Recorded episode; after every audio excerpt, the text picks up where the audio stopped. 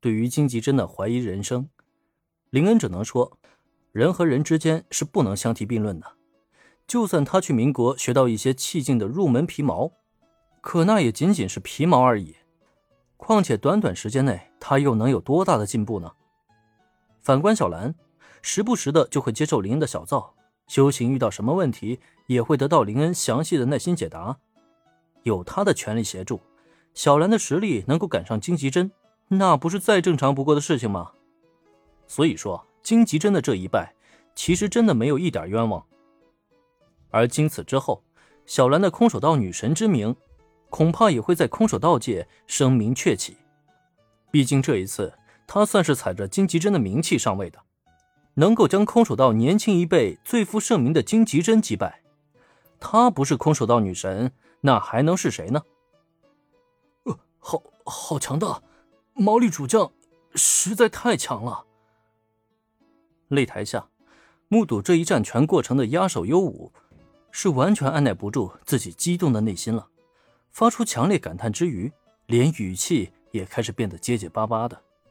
而这个时候，一旁的林恩则略感好笑的看向了他：“好好练习，终有一天。”你也能达到他们的程度的。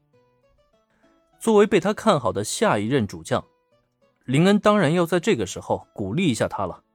至于这份鼓励能否实现，讲道理，金吉珍作为《名侦探柯南》原剧情的天花板战力，再加上一个超越这个天花板、擅长使用气劲的空手道女神小兰，压手优武，想要达到他们这种程度，恐怕将会难如登天一般。当然了。凡事都没有那么绝对的。如果林恩肯将气劲交给压手优武，那么未来他带领帝丹高中空手道部走上一个新的高度，也未尝没有那个可能。只是仅凭两人眼下的关系，想要林恩教授他气劲，恐怕还是差了那么一层。除非这份关系发生质变，比如让林恩变成压手优武的姐夫，成为一家人，那自然就不会有那么多避讳了。嗯 嗯啊，好吧，那个，总而言之呢，伴随金吉珍的落败，各大运动社团的阴谋再也无法得逞，反倒是空手道部趁这场文化祭的盛况，算是彻底打响了帝丹高中第一运动社团的名头。想必在文化季结束以后，空手道部定然会迎来新一波的入社热潮。不过这些啊，就不是林恩所需要关心的了。随着最大亮点结束。这场综合格斗比赛也再也没有任何看头了。察觉到再也没有任何意外会发生了，林恩索性也跟压手姐弟打了声招呼，直接离开了现场。毕竟压手奈奈有弟弟陪着，也不用林恩带着他一起去参观文化祭了。只是在分别之前，双方还是做好了约定：下午一点钟，于下午茶乐队表演的礼堂里，大家还是要重新碰头。等欣赏完表演。就一起去猫咖啡店里坐一坐，看看那些小家伙们今天的表现如何。与压手姐弟分开以后，林恩也没有停留，直奔轻音部，去看看表演开始前大家准备的如何了。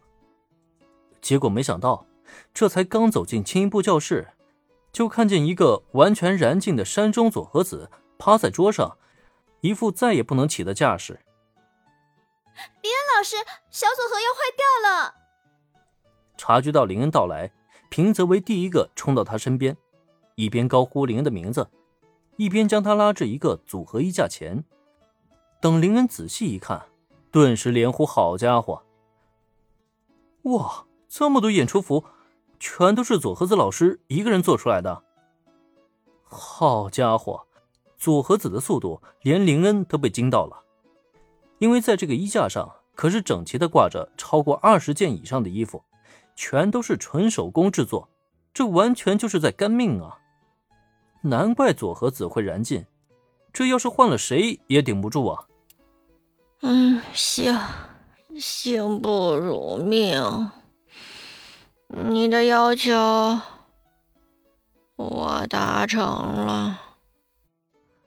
大概是听到林恩的惊呼声，趴在桌上的佐和子缓缓抬起头来。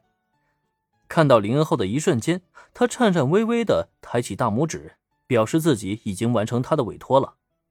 而看到这一幕，林恩则是又好气又好笑。